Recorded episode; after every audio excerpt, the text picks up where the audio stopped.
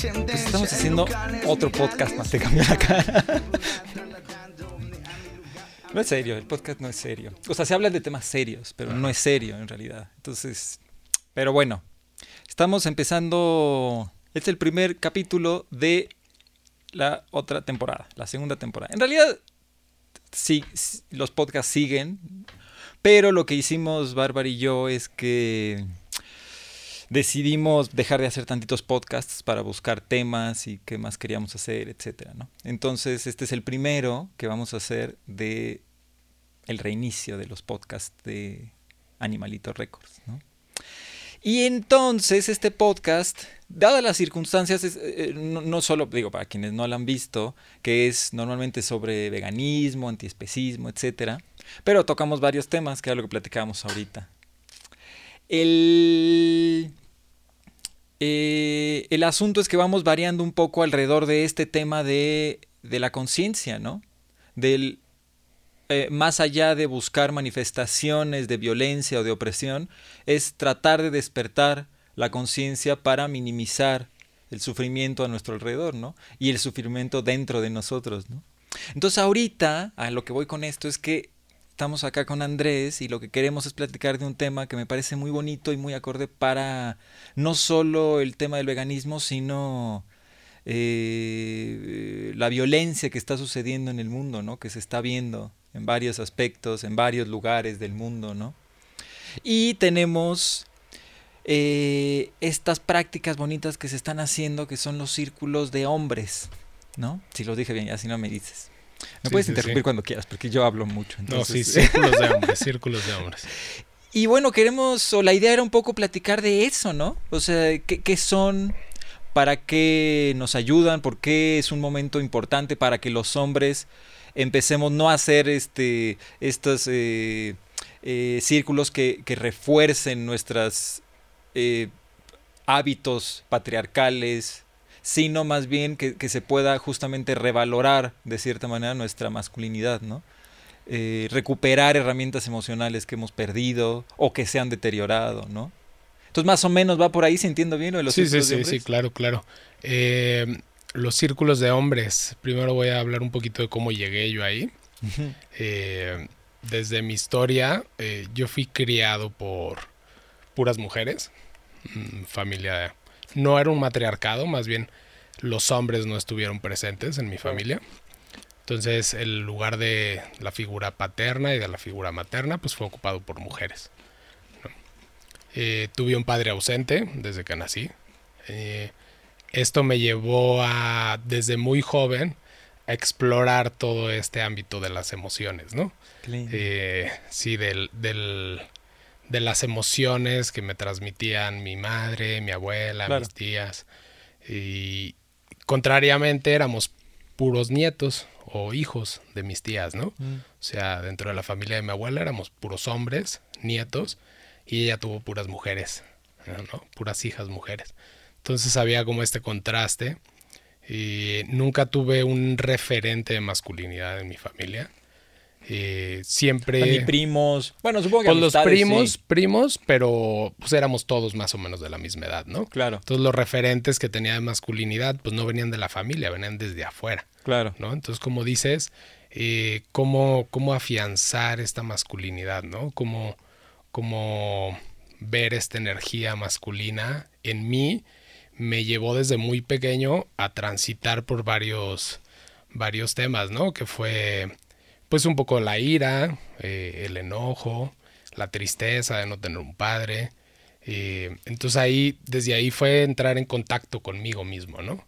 Desde muy joven eh, entré en contacto con mis emociones, también apoyado por esta energía femenina de mi familia, ¿no? hay que hacer una distinción entre la energía femenina, que es muy hacia adentro, y la energía masculina, que siempre es muy hacia afuera, ¿no? Entonces, la energía masculina de mi familia me regaló la oportunidad de poder entrar en contacto con mis emociones y mis sentimientos, ¿no?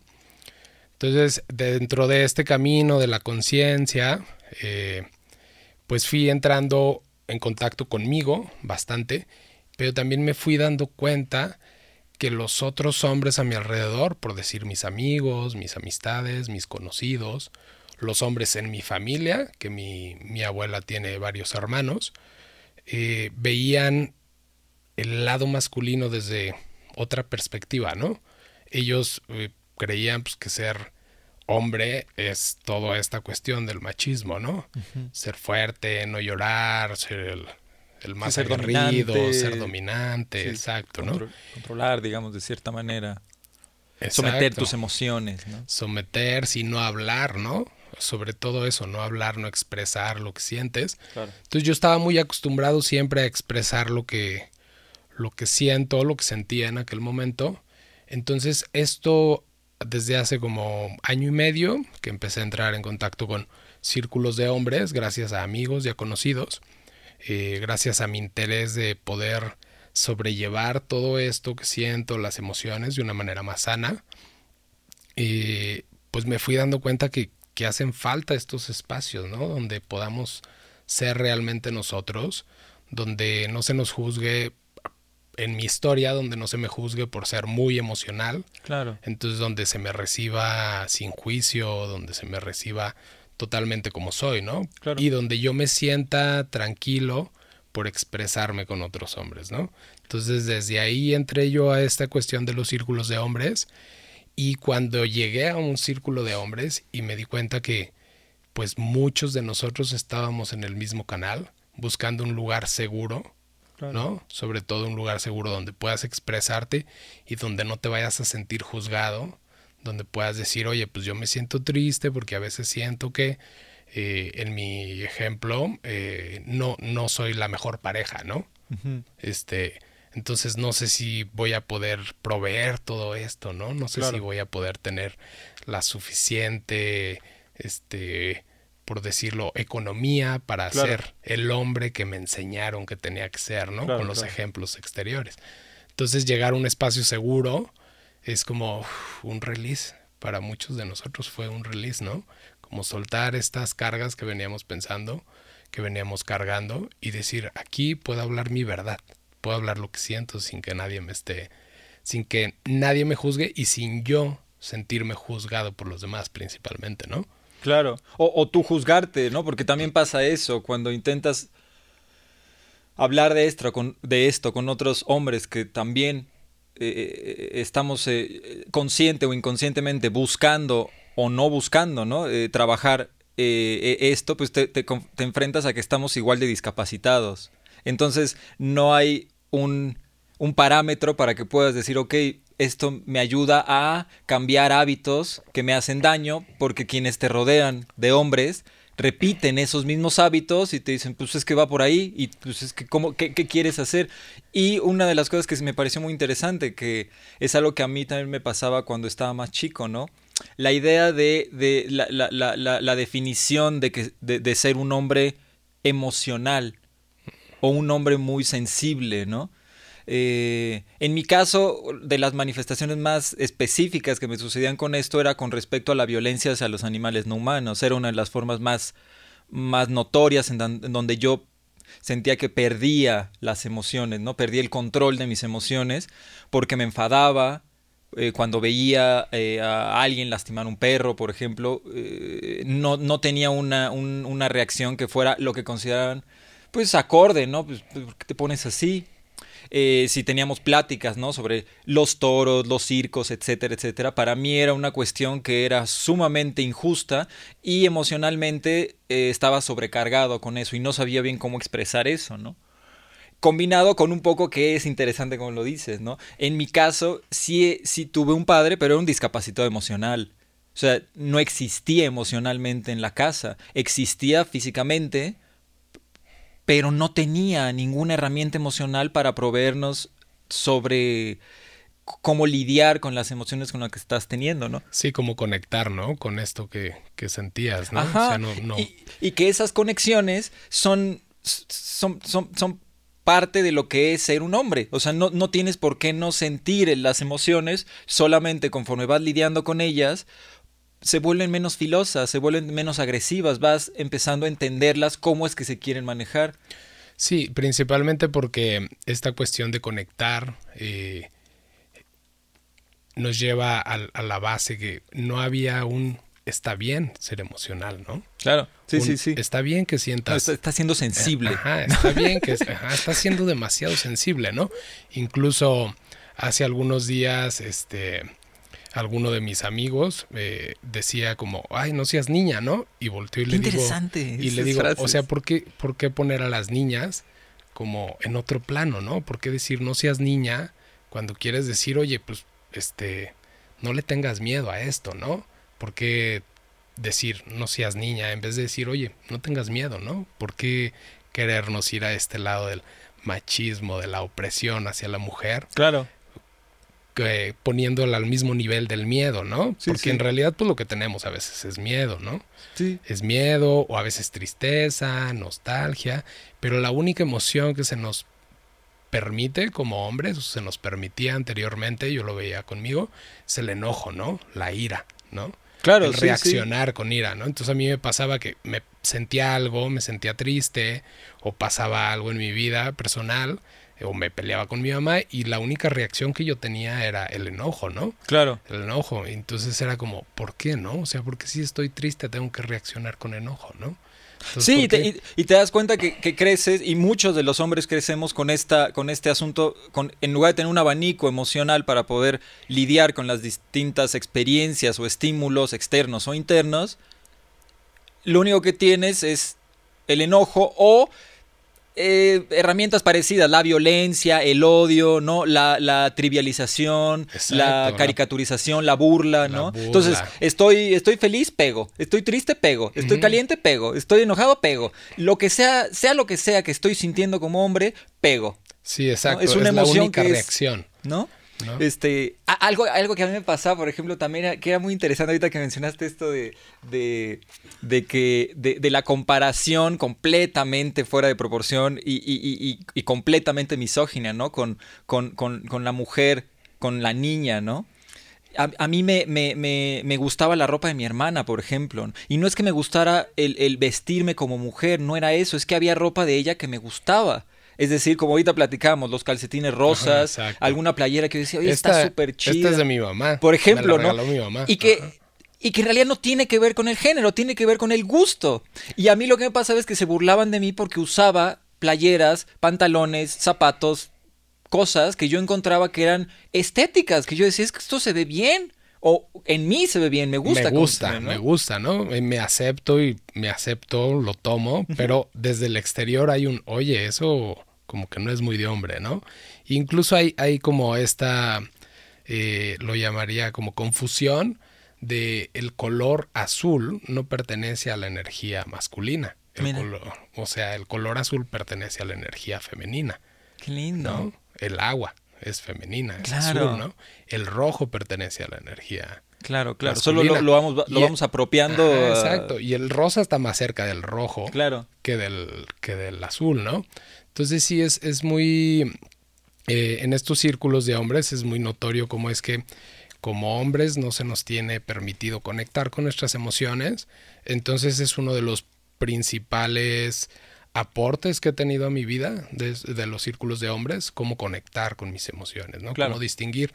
Desde, desde antes yo más o menos distinguía eh, la tristeza, el enojo, cómo se siente físicamente en mi cuerpo, ¿no? Mira. O sea, porque hay que unir, eh, hay que unir, ¿no? Hay que hacer yoga, hay que unir este, lo sutil con lo denso, cómo es que esta emoción que es sutil, que está en, el, en lo no tocable, cómo, cómo se siente físicamente, ¿no? cómo la unimos, cómo sabemos que estoy enojado, cómo sabemos cuando el cuerpo está lleno de cortisol por enojo, o cuando está lleno de tristeza y melancolía, cómo se siente la sangre correr por tu cuerpo. Entonces, una de las aportaciones más grandes que he tenido en los círculos de hombres, mediante ejercicios, ¿no? Mediante cómo, cómo se siente estar triste en tu vida a día, ¿no? Le preguntas a un hombre que nunca ha tenido este tipo de ejercicios, o cómo se siente estar este simplemente tranquilo en tu día a día, ¿no? ¿Cómo se siente tu cuerpo? Ajá, ¿cómo se siente tu cuerpo, no? ¿Cómo sientes la nostalgia, no? ¿Cómo sientes el extrañar a alguien? ¿Desde dónde viene? ¿Cómo lo reflejas hacia afuera, no? Pero en realidad lo único que, como dices, lo único que tenemos, cómo se siente, es el, el pegar, ¿no? El ir hacia afuera, el accionar con golpes, con violencia, con fuerza, ¿no? Entonces sí es, es muy notorio que nos hace falta, como dices, ¿no? buscar herramientas para trabajar nuestras emociones. Sí, para rehabilitarnos emocionalmente. ¿no? El cuerpo sutil también necesita rehabilitarse. Exactamente. Y empezar a trabajarlo de una manera que sea higiénica, que haya una higiene emocional. Y, y fíjate que más que eh, tú hablas como de la discapacidad, yo creo que es, es una total desconexión, ¿no? Mira. Ajá, eh, en vez de cambiaría la palabra discapacidad por desconexión, porque estamos totalmente desconectados, pero las emociones ahí están. Claro, sí, ¿no? sí. O sea, ahí están, ¿no? Sí, sí. Queramos taparlas, queramos este, Claro. decirles que no, ahí están. Y entre más les digamos que no, más van Claro. a estar ahí, más van a estar ahí, porque no las estamos reconociendo, no las estamos integrando como parte de nuestro día a día, ¿no? Claro. Y emociones, este, pues las tenemos todos los días, todo tipo de emociones, ¿no? Entonces tenemos tristeza, tenemos enojo, eh, ¿qué más? Alegría Claro. tenemos este asco, ¿no? Que algo nos causa repulsión, ¿no? Algo Claro. no nos gusta. Entonces todas estas emociones las tenemos día a día, pero no las aceptamos, no las integramos, no sabemos cómo transitarlas, ¿no? Claro. Entonces ahí es donde mucha, mucho trabajo tenemos como, como hombres eh, por recorrer, ¿no? Recorrer este camino de reconectarnos con nosotros mismos y nuestras emociones. Porque si nos vamos desde el lado espiritual, eh, el- la vida es un viaje hacia adentro, ¿no? Es muy cliché ahora con Instagram y con todo, pero sí en realidad pues es un viaje hacia adentro. Sí, es intentar que no llegue a lo banal, pero sí no olvidar esa parte. Exacto, sí, sí, ir hacia adentro, ir hacia adentro significa reconectarnos con nuestra esencia, lo que en verdad somos, ¿no? Sí. Y hablas como tú desde chico te gustaba la ropa de tu hermana, no porque fuera ropa de mujer, sino porque son Sí, tus yo soy un hombre caucásico heterosexual en su totalidad. Exactamente. Pero y, me gustaba esa ropa, la estética. y- y incluso, o sea, pues sí, no tiene nada que ver con el género, ¿no? Simplemente son tus gustos, tú te reconectaste con esos gustos y no los has perdido, ¿no? También a mí me gusta mucho el color rosa, me gusta mucho las cosas así, este, Sí, sí. brillantes, que por lo general cuando yo voy a una tienda siempre pienso la ropa de hombre es muy aburrida, no transmite nada. La ropa de mujer es más emocional, transmite, Claro. te transmite, no sé, alegría, tristeza. A mí lo que es- ya me pasa con esas cosas es que es que veo la estética patriarcal. Exacto, sí, la, sí. la obsesión que tiene con eh, eh, de, eh, exagerar. Por ejemplo, quieres comprar un pantalón que te sirva para cubrirte las piernas y tiene 40 bolsas, o está camuflajeado, o está diseñado para que hagas camping, o hiking, o escales. No, Sí, no, sí, solo sí. quiero un pantalón que sea estético, que se me vea bien. No, ¿cómo crees? Eso es una pérdida de tiempo. Sí, porque nos vamos a lo mismo. eh, esta, creo que la sociedad de ahora nos ha polarizado tanto que la ropa de hombre es súper funcional para trabajar, ¿no? ¿No? Para accionar hacia afuera, como la energía masculina. Pero como tú dices, falta esta otra parte femenina de una cosa estética, que se vea lindo, que se Claro. vea bonito, que tenga, no sé, algo de, de feeling emocional, ¿no? Claro, O sí, sea, sí. Y entonces, pues nos damos cuenta que desde ahí, como hombres, estamos cargadísimos de muchísimas cosas, ¿no? Sí. De- del tienes que ir hacia afuera, siempre hacia afuera, siempre hacia afuera, pensar en el afuera, y nunca pensar en el adentro, ¿no? ¿Qué es lo que te gusta en realidad, ¿no? Sí, cómo sientes con, cómo te, por ejemplo, algo así como hay, hay, hay mujeres que están explorando en su propio cuerpo el, el, el, el masculinizarlo un poco, es decir, a lo mejor eh, eh, tener músculos más grandes o tener más vello, ¿no? Yo en mi caso, por ejemplo, a mí me gusta estar depilado. No me gusta tener músculos muy grandes, me gusta el- la musculatura o el cuerpo que me hace el yoga, en el sentido de que es simplemente en un estado de salud, pero no tengo una estética del macho alfa de, pues no, y no estoy interesado en esa estética. Es más, si veo mi cuerpo así, sentiría como, bueno, no sé, no siento que soy yo. ¿No? Sí. Siento que de cierta manera eso no me, no me está describiendo a mí. Y al contrario, al sentir mi, mi cuerpo más delgado, eh, eh, sin tanto vello, por ejemplo, yo conecto con mi cuerpo. Yo digo, este, esto sí soy yo, este sí me, me gusta. Sí, ¿no? exacto, ¿no? Y, y me causa, o sea, me recuerda como a esta cuestión de cuando vas a un lugar donde están haciendo ejercicio, la mayoría hombres, este, cómo es que este sinónimo de musculatura tiene que ver con masculinidad, ¿no? ¿No? O sea, como que el- lo unes, ¿no? Quieres, si estás más musculoso, eres más hombre, ¿no? Entonces esta cuestión de también de darle un papel y un lugar a toda esta cuestión del físico. Claro. Como hombres nos pesa también bastante, ¿no? Si alguien que es esbelto y que tiene una carita, este, pues como tú, ¿no? Sí, más, más, más afilado, más, más afeminado, si lo Afeminado, ¿no? Como esta cuestión. Y que yo lo he hecho deliberadamente, no porque me considere cercano a, a, digamos, a que quiera ser mujer. No, no, simplemente es porque esa estética la disfruto en mí, ¿no? Sí, exacto. Y nos ha llevado todo esto a confundir un poco el, el camino interior con el identificarnos con, con cómo debe de ser un hombre, ¿no? cuáles son los patrones que debe de seguir un hombre, cuáles son los patrones de la masculinidad, ¿no? Claro, sí. Sí, sí, como de eres hombre y tienes que estar musculoso pues, y eh, fuerte. Eh, eh, es una de las, de las cuestiones que más, con las que más trolean a, nos trolean a los hombres veganos específicamente y lo usan como argumentos serios, ¿no? Por ejemplo, dicen que los hombres veganos tenemos el pene más pequeño por no comer carne. Imagínate, ¿qué tiene que ver una cosa con la otra? Fíjate, sí, y es, es chistoso. Y además ir a algo tan específico. no tienes, no tienes el estómago más pequeño, no tienes eh, pezones más pequeños, tienes orejas más pequeñas. Tienes específicamente un órgano que está completamente envuelto en una, en una interpretación patriarcal de la realidad. Exacto, sí, sí. El falo, esta el idea. falo, sí, exacto, ¿no? El falo que es como la representación masculina físicamente, ¿no? Que nos diferencia un hombre de una mujer. Eh, el, pene y la vagina, ¿no? Entonces tomar el pene como un estandarte, esta plática ya la, ya la había tenido, y es como decir, el que la tenga más grande es el más hombre, ¿no? interesante. Y es como, sí, es irnos siempre hacia afuera, ¿no? O sea, es, es ver, el pene es un miembro que está hacia afuera. Sí, sí, Entonces, siempre el que esté más afuera es el que es más hombre, ¿no? Claro, claro. Entonces, llegar a un círculo de hombres y ver que nada de esto tiene sentido, ver que en realidad la conexión contigo es lo que te hace ser hombre y en realidad no por ser hombre, ¿no? Sino te hace ser humano, ¿no? Claro. Que es, Que es, que es lo más importante, ¿no? No somos hombres, mujeres, este, puede ser gay, puede ser no gay. Sí, no es nuestra, diversidad nuestra sexualidad lo que nos hace ser humanos, Exactamente. Eh, lo que nos hace ser humanos, lo que nos hace conectarnos con nuestro interior, pues es eso, ¿no? El ir hacia adentro, ¿no?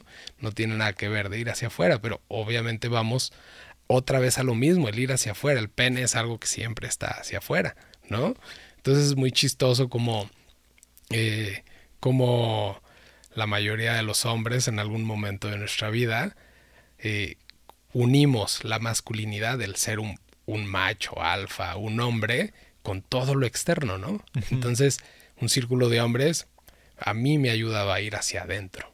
Sobre todo hacia adentro y de, de una forma sana, viendo la masculinidad desde una forma, desde un lugar sagrado, ¿no? Que es totalmente necesario vernos a nosotros como seres sagrados para poder llegar a rehabilitarnos, como dices, reconstruirnos, dejar de lado lo que no significa ser hombre y empezar a tomar lo que significa ser primero nosotros mismos, ¿no? Y desde este, desde este ser, desde el nosotros mismos, desde el mi, mi, mi realidad, desde mi identidad como ser humano, accionar hacia afuera, como masculinos, ¿no? Sí, sí.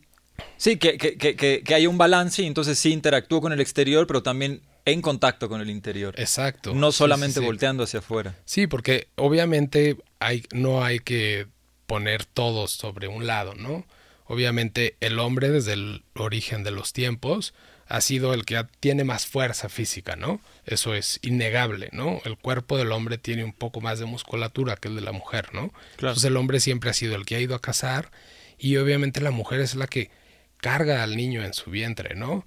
La que provee la leche desde su cuerpo, desde el interior, ¿no? La mujer es la que arropa, el hombre es el que va hacia afuera siempre, ¿no? Desde millones de años atrás, el hombre es el que va en busca de la comida, el que va a cazar, la mujer es la que recolecta los frutos. Entonces, sí hay que tener una balanza para poner hasta dónde y hasta dónde no. El estar en contacto con nuestras emociones como hombres tampoco nos, nos lleva al otro extremo de ser hiper, super, mega eh, emocionales, ¿no? Hay que saber controlar esas emociones, ¿no? A mí me pasó mucho tiempo, me fui del otro lado, ¿no? Todas mis emociones estaban desbordadas cuando empecé a entrar en contacto con ellas. como a los 25 años, me desbordaba, todavía me desbordo, ¿no? O sea, soy una persona altamente sensible, lloro demasiado, este, la alegría la siento también, la euforia, la adrenalina la siento demasiado, pero he aprendido a controlar mis emociones, ¿no? Y entonces al estar en contacto con las emociones tampoco hay que irnos del otro lado, claro. ¿no? Del otro lado, polarizar, ¿no? O no la siento o la siento demasiado, ¿no? Claro. Entonces hay que entrar en un juego de balance, como de, bueno, ok, conozco mis emociones, pero ¿cómo las controlo, no? Y ese cómo las controlo es, tú solamente sabes la respuesta, porque nadie las va a controlar por ti. Entonces, sí, del cuerpo sutil. Exactamente. Tú adentro. ¿cómo? Exactamente. Es, es uno el que tiene que aprender desde adentro cómo manejarse en el afuera, ¿no? Claro. Este... Pues qué lindo. Fíjate que el, acá lo que me, pasa a mí, por lo que mencionas mucho, es el, eh, yo lo voy relacionando desde la perspectiva yógica, me pasa mucho. Por ejemplo, en el yoga lo que plantea es que tienes las herramientas intelectuales, tienes las herramientas emocionales y tienes las herramientas místicas. Las tres grupos o ramificaciones, digamos así, porque es la misma energía, eh, son tres representaciones de tu cuerpo sutil. exacto. Solo, solo es cómo se van manifestando en tu cuerpo físico, a través de pensamientos, emociones o intuiciones, ¿no? Lo que trata de decir el, yoga es que son herramientas. Cuando uno castra una de esas herramientas, es, es, es digamos, es como, eh, eh, eh, es como atarte una mano a la espalda y decir, bueno, yo voy a ir manejándome así por el mundo, por el gusto de, ¿no? La idea de que, ahorita que lo mencionas, que, que, usar el llanto, que es una herramienta biológica natural para el cuerpo, para descargar el cuerpo sutil, el cuerpo físico recibe una carga psicoemocional muy grande y el cuerpo sutil lo que hace es, vamos, tenemos que sacarla de algún lado. ¡Pum! La saca, ¿no? A través del llanto no es un berrinche, no es para humillarte, no es para hacerte sentir que no vales como ser sintiente. Es un mecanismo completamente de desahogo que no tiene nada que ver con la idea que tenemos sobre nuestra identidad de, hombres, ¿no? Entonces, es tan tan ilógico pensar que el llanto no es una herramienta de hombres y de mujeres como pensar que si yo te digo, no, es que yo, yo, no, yo no hago pipí porque eso no es de hombres. Ajá, exacto, ¿no? Pero ¿qué tiene que ver? Es, totalmente controversial. o sea, necesito ir a hacer pipí. Eh, no tiene nada que ver con mi identidad como hombre. Eh, sí, es como poner, sí, dos cosas que en realidad es lo mismo, ponerlas a pelear, ¿no? O sea, no, no. Exactamente. Son parte de tu mismo ser. Exacto, es como si quisieras que algo en ti peleara por algo. no, no, dale, dale. este, es, me pasa algo muy chistoso a mí. Eh, eh, yo no sé si conoces el libro de los cuatro acuerdos. Eh, ¿De los qué, perdón? De los cuatro acuerdos, eh, Daniel Ruiz. yo he tratado mi vida de llevarlo más o menos como por ese camino, ¿no? Los cuatro acuerdos. sé impecable con tus palabras, no te tomes nada personal, mm, no hagas suposiciones y el último... están, soplando por acá. y el último y y muy poderoso también, no por último, eh, haz siempre lo mejor que puedas, ¿no? Claro. Da siempre lo mejor de ti. Entonces, eh, la honestidad está ahí adentro, ¿no? Claro. Entonces, cuando alguien llega y me pregunta, ¿cómo estás?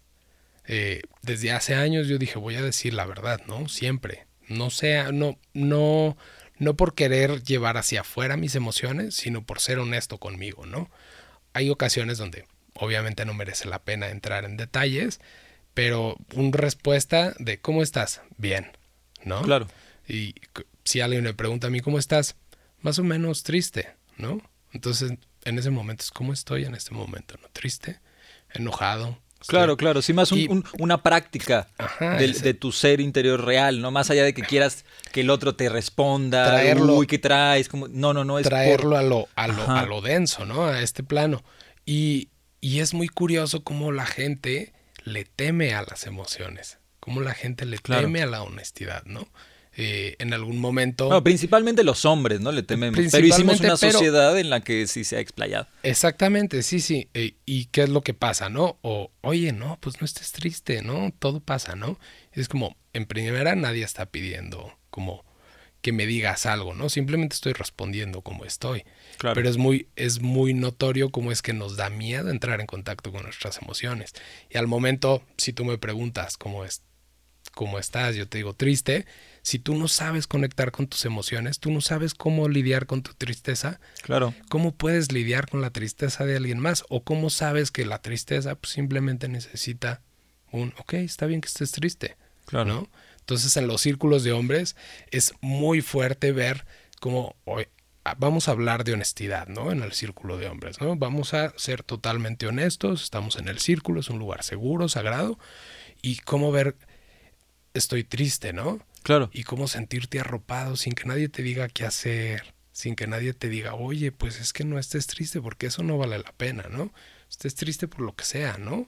Por una muerte, por una separación, porque, no sé, alguien se enfermó, estoy triste porque me quitaron la placa del carro. Claro. Entonces, Por practicar. por, exacto, Practicar la emoción. el- exacto. el- y llegar a un espacio en el círculo de hombres seguro donde puedes decir en realidad que y es bienvenido, ¿no? Todo lo que Claro. traigas en tu interior es bienvenido, es como de, ah, ¿Cómo es una de las de, la- de las ejercicios o prácticas o, o- o, eh, cómo lo llamarías para no pues eh, entrar en contacto con las emociones, ¿no? Ah, eh, es un ejercicio básico en un círculo de hombres, ¿no? Nombrarlo, hablarlo, ¿no? Pero hay un ejercicio que se llama espejos sagrados, que me encanta, ¿no?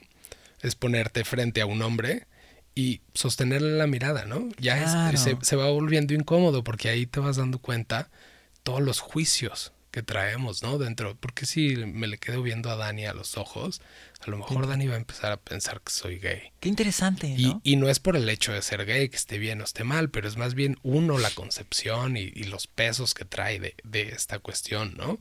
De es que está mal, ¿no? Entonces vienen preguntas, ¿cómo te sientes hoy? ¿Cómo te ves? ¿Qué has hecho? ¿O de qué te arrepientes? O simplemente eh, hay un ejercicio que hace un muy buen amigo mío que se llama Hokai. eh, es mm, preguntarte, háblame sobre una mascota que hayas querido mucho, ¿no? Mira. Y entonces ahí todos los hombres hemos tenido una mascota. Y claramente tener una mascota te da una libertad diferente de poder amar a tu perro, ¿no? O a tu gato, o a tu tortuga, lo que sea. Sí, Y sí. entonces es como, ok, puedo hablar de mi perro porque nadie me va a juzgar porque es un perrito, ¿no? No es otro hombre. Claro, ¿no? claro. Entonces ver a los ojos a un hombre, a un hermano, y hablarle de tus sentimientos por un animal, Claro. eh, es como, wow, es liberador y entonces ahí empiezas a entrar en contacto con tus emociones, qué es lo que sentí, por qué estoy hablando, desde dónde estoy hablando, en qué lugar puse dentro de mi corazón a mi mascota, ¿no? Claro. Entonces ahí empiezas a entrar en contacto con tus emociones. Sí, una manera en que sientes que es segura. transitando, no sé, por ejemplo, yo tenía un perrito que se llamaba Blackie y cuando era chiquito yo lloraba porque quería tener un papá. Y entonces yo subía a la azotea y yo lloraba con Blackie, lo abrazaba Ah. y decía como, ah, Blackie, ¿no? Y entonces el perrito lo que quería era jugar, ¿no? Y yo no entendía, yo lo que quería era un abrazo. Claro. Entonces, desde este lugar de, ok, estoy entendiendo ahora que yo quería tener una compañía. Entonces, hablando de Blackie, en algún momento fue como, ok, desde niño, ¿no? Desde niño quería tener esta compañía, esta cercanía y lo pedía, ¿no? claro. Entonces, también ahí vamos viendo procesos en los que tenemos que ir sanando, aceptando esto, viendo a nuestro niño interior, que ya involucra muchísimas cosas, ¿no? Pero todo en un círculo de hombres, desde es- este ejercicio totalmente seguro de poder ser transparente con otro hermano, ¿no? Claro. Y ahí es donde te vas dando cuenta que cada uno de nosotros como hombres traemos un peso detrás. Claro. Y que hace falta un espacio para soltarlo. Muy diferente ir a terapia, porque vas a terapia y quieres arreglar, ¿no? Claro, sí, en sí. terapia vas a trabajar. En un círculo de hombres vas sí a trabajar, pero principalmente vas a ser tú, a soltar, ¿no? A ser, a dejarte ser, a dejarte ver por otro hombre. Claro, sí, ¿no? sí. Todos hablamos ahora como el reconocimiento como algo que estuviera mal, ¿no? No es buscar el que me apruebes, es buscar el ser visto, ¿no? Claro, sí, El sí, que es, me es veas, distinto. Es distinto, ¿no? Es como, eh, ¿qué diferencia hay de alguien que pasa y estás comiendo en la calle, sentado en una mesa? ¿Qué diferencia hay de no verlo y qué diferencia es hasta la cara cambia de las personas, como, oye, no traigo dinero, ¿no? Ah, gracias, joven, ahorita no necesito nada, ¿no? Los hace sentir vistos a las personas. Claro. Entonces, ahí es como hacer ver, o sea, hacer sentir a alguien visto, escuchado, no sabes la, la enorme carga que te quita de encima, ¿no? Entonces, estos círculos, en este eh, espejo sagrado que tenemos en otro hombre sagrado, es como como, ok, me están escuchando, ¿no? Después de que te hablo cierto tiempo, tú me regresas lo que tú escuchaste de lo que yo dije, ¿no? Entonces ahí también estamos practicando esta escucha, ¿no? Activa, ¿no? Sin querer sí, es un laboratorio psicoemocional. Ajá, exacto. Sin querer responder, oye, yo haría esto. Es solamente escuchar y como un espejo reflejas lo que tú entendiste, lo que tú tomaste de eso, ¿no? Entonces es como, ok, me estás escuchando y estás entendiendo esto, ¿no? A lo mejor entiendes todo, a lo mejor entiendes la mitad, pero en ese reflejo ya te estás sintiendo visto, ¿no? Claro. Y ya te están hablando. es, la idea de que no haya una especie de búsqueda de aceptación de una autoridad. Exacto. Es simplemente el expresar lo que estás sintiendo, para ver cómo se siente. Que en nosotros los hombres a lo mejor no suena nuevo, pero es un trabajo que las mujeres han hecho durante muchísimo tiempo. O sea, lo que pasa es que para nosotros es nuevo porque nos acabamos de dar cuenta del problema en el que estamos metidos y tratando de, rehabilitarnos, es la palabra que yo utilizo, ¿no? Para... Eh, es esta cuestión de las mujeres llevan muchísimos años trabajando, trabajando en, en su interior. Es totalmente cierto y es muy notorio en el ámbito ni siquiera de los círculos de mujeres o círculos de hombres, ¿no? ¿Qué pasa cuando un grupo de mujeres se junta a platicar? ¿No? ¿De qué platican? Del marido, de la familia, de cómo se sienten, de cómo están, de si les pasó esto, de lloran, se desahogan. ¿Qué pasa cuando nos juntamos en un círculo de hombres? ¿No? Claro. Solamente para platicar, ¿no? ¿De qué hablamos? O de qué de qué se habla la mayoría del tiempo, por no generalizar, ¿no? Se habla de fútbol, se habla de mujeres, se habla de trabajo, ajá, se habla de trabajo, se habla de cosas totalmente externas, ¿no? Entonces, desde ahí es, es, es muy diferente el trabajo que lleva una mujer a un hombre, ¿no?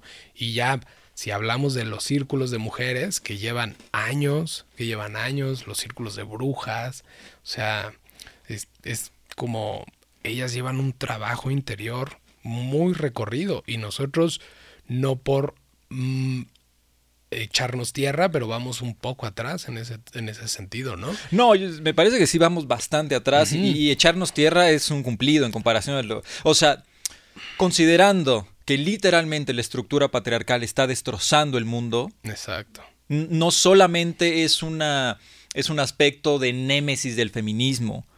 La estructura patriarcal ha, ha llegado a tal punto que sí eh, eh, eh, es responsable que los hombres revaloremos nuestra interpretación de la realidad, ¿no? Sí, y que pongamos el dedo ahí, ¿no? Y que también, no como hombres, sino como sociedad, como humanidad, cualquier persona, hombre o mujer, identificado sexualmente con cualquier género, poner el dedo ahí de, oye, es que esto estás un poquito ahí tras claro, ¿no? Estás actuando desde una energía que es controladora, posesiva, de guerra, hacia afuera, todo, ¿no? Invasiva, ¿no? Entonces, no solo como hombres actuamos, ¿no? Como, como desde, estas, desde este lado, también las mujeres. Entonces, eh, sí es un, vamos muy atrás, creo que lo dijiste muy bien, vamos bastante atrás y, y necesitamos tomar ejemplos de todas las mujeres que están trabajando, necesitamos tomar ejemplos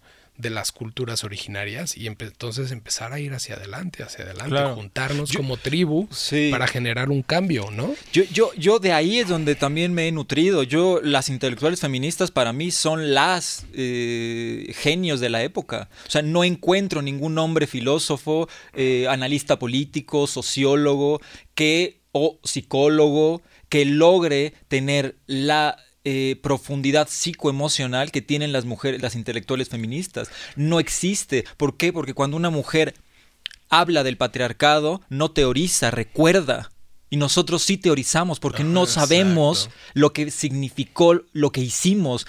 Es decir, aunque yo no soy culpable como hombre por estructura patriarcal, sí soy responsable de no habilitarla. Y eso es parte de lo que no estamos haciendo los hombres. Estamos simplemente sentándonos en el sillón con una cerveza y viendo el fútbol y diciendo, bueno, yo no hice esto, pues entonces a mí que me culpas, así es la sociedad.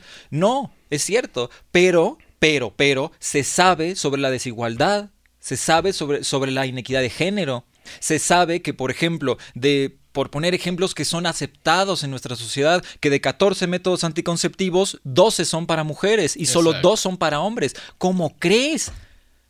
Cuando yo me hice la vasectomía, a los 25 años me quise hacer la vasectomía y no me dejaron hacérmela. Cuando fui, me dijeron que esa decisión se tomaba en pareja y que estaba muy joven. Fue la primera vez que noté la estructura patriarcal diciéndome no vas a decidir sobre tu propio cuerpo. Y yo dije, pero es mi cuerpo. ¿Por qué tengo que estar negociando con alguien más? Exacto. Y yo soy mayor de edad, según lo que establece la sociedad. Tenía 25 años. Bueno, pues no pude convencer, fui con dos y no pude convencerlos. Tuve que esperar hasta los 30 años para investigar más, leer sobre el tema, saber que ni siquiera es porque no, puedas, no, no quieras tener hijos, puedo tener hijos si quiero, y saber que es mi derecho como hombre. Sí, exacto. Y entonces fui, me la hice, y estoy explicando y abogando a favor de la vasectomía en los hombres. ¿Por qué? Porque es el mejor método anticonceptivo que existe. Entre la vasectomía y la biopsia testicular, tienes el mejor método para generar justicia social. Exacto. Él, me encanta mi salchichita, es súper buena onda, es súper linda, todo lo que quieras. pero es un órgano muy simple, muy simple. Está conectado de A a B. El órgano sexual femenino está conectado de A a B. Y A y B están conectados a C. Y C y D están conectados a E. Así. Entiendo. Es algo biológico. Las mujeres tienen el sistema reproductor diseñado naturalmente. Sí, yo, ok, es parte de lo que les tocó. Entiendo. Pero soy su compañero. No puedo echarles la mano. Les toca la, la, la, menstruación, les toca el, parto, el embarazo, la menopausia. No puedo agarrar una, que además me sale baratísimo baratísimo. No lo digo como insulto, es una descripción. La vasectomía es estúpidamente simple. Es impactantemente simple la intervención de la vasectomía. Sí, y, y, o sea, para las personas que no quisieran llegar a la vasectomía, pues hay, o sea, el utilizar condón siempre como hombres, ¿no? Sí, sí, sí, nos vamos. Esto siempre como hombres es, es, la mujer siempre es la que tiene que pedir, ¿no? Claro. como hombre siempre, o sea, quiere así, ¿no? Sin utilizar condones. Como, ¿por qué no podemos hacer, como dices, responsables de nosotros mismos, de cuidar un poco esta energía y de ser responsables hacia el exterior también, ¿no? A, a, lo que voy, digo, además de que nos quejamos del preservativo del condón, ¿no? E, es, es también el hecho de que cuando estamos en una relación, eh, eh, digamos, estable, automáticamente, y ni siquiera lo tengo que hacer por hombres misóginos, automáticamente los hombres derogamos la responsabilidad de la anticoncepción a las mujeres, ni siquiera lo cuestionamos. Ya no vamos a usar condón, no. Entonces, que Pues te pones un DIU, o te pones parches, o te tomas pastillas, pero ¿por qué? Sí, algo súper invasivo al cuerpo de la mujer. Mi punto es, los hombres debemos de poner sobre la mesa la vasectomía. ¿Por qué? Porque puedo tener hijos, aún habiéndome hecho la vasectomía y no tengo que revertirla, puedo tener hijos. Sí, exacto. Y Dos, es el mejor método, o sea, 100% seguro. No hay un método que sea 100% seguro, no existe. La vasectomía lo es. Garantizas en un cierto en un 100% que tu pareja no tiene que preocuparse por decidir una de las cosas más difíciles que tienen que decidir en su vida. Yo tuve una experiencia, ah, bueno, más bien tuve una vivencia. tuve una vivencia con, con una pareja que tuve, ¿no? Eh, esta decisión de, de tener hijos o no tener hijos, ¿no? Yo siempre he tenido, me he visualizado teniendo hijos. Entonces llegó esta decisión de, eh, ¿vamos a tener hijos o no? Entonces ella me dijo, yo creo que yo a lo mejor ya no quiero tener hijos, ¿no? Entonces fue muy difícil para mí y esta deconstrucción del machismo, del patriarcado, me llevó a darme cuenta, o sea, esta, esta plática me llevó a darme cuenta pues que, que no podía ver a la mujer, ¿no? Desde este lado de solo tener hijos, ¿no? Solo querer a alguien por tener hijos, ¿no? Claro. Solo amas a alguien porque lo amas por lo que es, ¿no? No por lo que te puede dar, ¿no? Claro. Entonces sí me llegó, me llevó a replantearme esta cuestión de tengo que ser yo más cuidadoso con las decisiones que tome mi pareja para no generar algo que ella no quiere, ¿no? Claro. Que ella no está segura. Entonces me llevó a, a replantearme esta cuestión de la vasectomía y es muy fuerte pensarlo porque detrás de, de esto es, es un mundo de cosas, ¿no? Que si no tienes hijos, no eres hombre, o que tienes que tener hijos a los tantos años. Y entonces vamos siempre, todo lo que viene de afuera nos está influyendo, influyendo, influyendo, ¿no? Claro. Entonces fue muy fuerte para mí decir, ok, ¿no? Si tú no quieres tener hijos, yo estoy contigo por lo, por lo que eres tú, ¿no? No por lo que me puedes dar, ¿no? Y en ese momento entró en mi, mi mente la vasectomía. No llegué a- al procedimiento, pero sí es muy fuerte cuestionarnos esta responsabilidad que tenemos como hombres ante la sexualidad, ¿no? Y ante la formación de una pareja que nosotros tenemos que tomar eh, papel en el asunto, porque no solamente es cuestión de las mujeres, ¿no? Es como, Sí, como tú lo dices, es nuestra responsabilidad, ¿no? O sea, yo, eso fue de las razones por las que me la hice. Yo quería recuperar la responsabilidad de la anticoncepción, no derogarla. No estar preocupado por si mi pareja tomó o no la pastilla, o si se puso o no el parche, o si funcionó o no bien el condón. No es su problema, es mío. Yo, o sea, yo, yo soy el que sí. debo de tomar acción al respecto. Y, y además algo que mencionas, ¿no? que es muy interesante, no solo cuando, cuando hice la vasectomía, algo que sí me pasó al inicio es que no, lo, no se lo quise decir a nadie Por y miedo a sabía ser por juzgado. qué. Exactamente. Ujú, sí, sí. Y cuando lo hice, me juzgaron. Cuando lo hice me dijeron que era muy extremo, que lo que había hecho era muy extremo, en lugar de recibir apoyo o preguntas, oye, pero ¿qué te llevó a esa decisión? No, eso era algo muy extremo, eso se hacía muy extremo. Y la otra cuestión que fue muy interesante fue que me preguntaron, oye, ¿y, y- y- y te sigue funcionando igual? Sí, sí, como si fuera que te lo cortaron, ¿no? ¡Wow! ¿Qué, qué- qué- qué- pero qué está pasando? No sé, entonces, ¿con quiénes estoy hablando? Son personas que, que estimo, son personas a las que quiero, que, que me conocen de hace tiempo, que considero amigos, amigas, pero principalmente fueron los hombres. La- la- la- las mujeres son evidentemente muchísimo más abiertas del tema y lo primero que sucede es, ¿qué te llevó a esa decisión? Me resulta interesante que lo hayas hecho. Sí, el saber por Los qué, hombres ¿no? no. Lo primero que hicieron fue preocuparse por una disfunción eréctil. Sí, irse Por a lo- a lo favor. afuera, irse es al externo. impresionante la ignorancia y lo siento, acá es con cariño, pero la infantilidad con la que tocamos estos temas. Sí, claro. Y ahora que tocas la infantilidad, es algo que se ve muy recurrente, ¿no? Eh, en los círculos es como este tema, ¿no? ¿Qué, ¿Qué grado de infantilidad le damos a esto, ¿no? Desde dónde lo tomamos, desde dónde lo hablamos, ¿no? Y como hombres, eh, estas cuestiones nos da miedo, nos alejamos y los tratamos como broma, ¿no? Claro.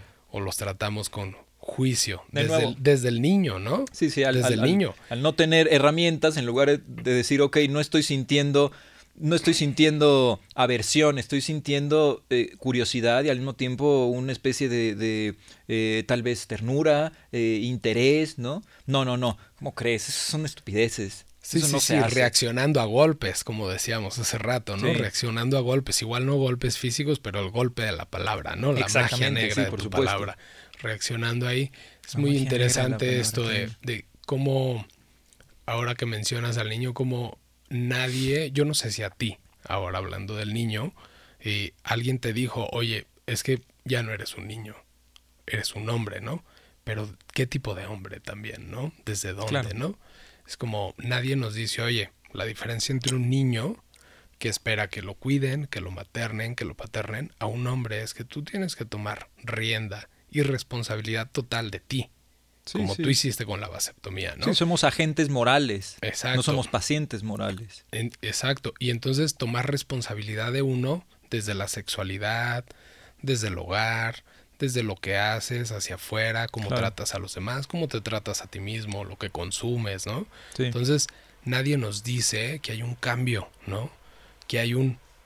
Eres un niño, transitas por la adolescencia, pero llega un momento en el que eres un hombre, ¿no? Un hombre con todo el sentido de la palabra, ¿no? Que la primera palabra que viene cuando hombre es una responsabilidad hacia ti, ¿no? Hacia lo que haces al exterior, porque es bien fácil como hombres tenemos las cualidades de hacer, ir, venir, deshacer, trabajamos, este, queremos proveer, pero también desde dónde, ¿no? Y con qué responsabilidad lo estamos haciendo, ¿no? Proveer seguridad en la sexualidad, proveer seguridad en la casa, desde dónde también, ¿no? Claro.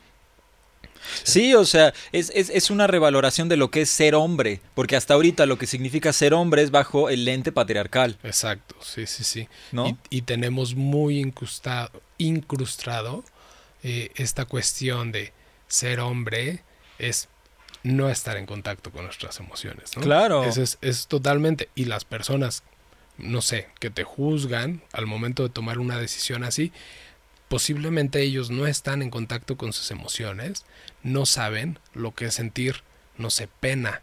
Claro. que derrogue, de, sí, que le dejes la responsabilidad a tu pareja del cuidado, ¿no? Sí, sí. De anticonceptivo. Entonces, es como no, no tienen un contacto con la pena, ¿no? Con el sí, sentimiento sí. de pena, de decir, ok, no estoy siendo responsable en este aspecto de mi vida, ¿no? Estoy sí, dejando la responsabilidad hacia el exterior. Sí. De ahí te digo que a mí me ha funcionado, digo, también para, para a, a, a, agregar a todas estas distintas eh, prácticas que nos ayudan a, a tener de nuevo una, una, una, una, masculinidad saludable, por decirlo así, ¿no? Es eh, eh, de nuevo leer a, a, las intelectuales feministas, porque da una perspectiva muy nítida psicoemocionalmente de lo que nos está pasando. Hay una, hay una intelectual feminista que se llama Beatriz, bueno, ya no es Beatriz Preciado, ahora es Paul B. Preciado, es, una, es un hombre trans. -huh. Cuando hizo este ensayo, era Beatriz Preciado, ¿no? Y ella hizo este ensayo hablando de lo que significaba ser madre en este momento, ¿no?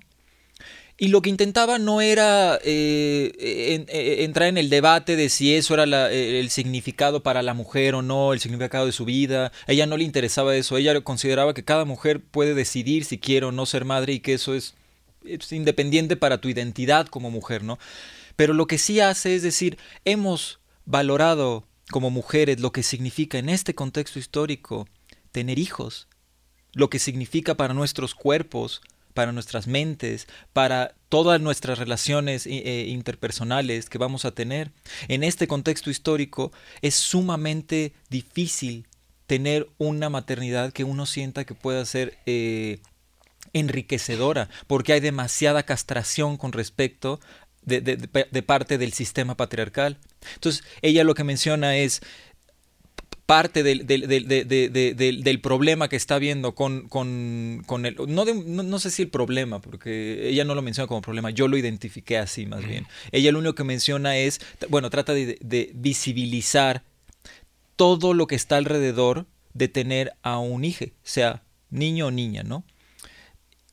y que dentro de eso a mí me hizo pensar justamente en estas cuestiones, todo lo que pasa a una mujer en su cuerpo para tener un bebé, ¿no? ¿Cómo entras en un sistema médico que es completamente patriarcal, que trivializa, minimiza y caricaturiza tu estado psicoemocional sí, durante el proceso y te ve como si fueras una especie de máquina a la cual ya conoce porque ha desmenuzado en su, en su, en su perspectiva y bajo su filtro y dice, no, no, entonces, no, no es que, no, no, no, no, no es que tengas problemas, lo que pasa es que estás histérica. Sí, así, a, ¿no? a fácil O pelo, como ¿no? pasaba antes, mujeres de, que después del embarazo tenían depresión postparto y no, sab no eran diagnosticadas.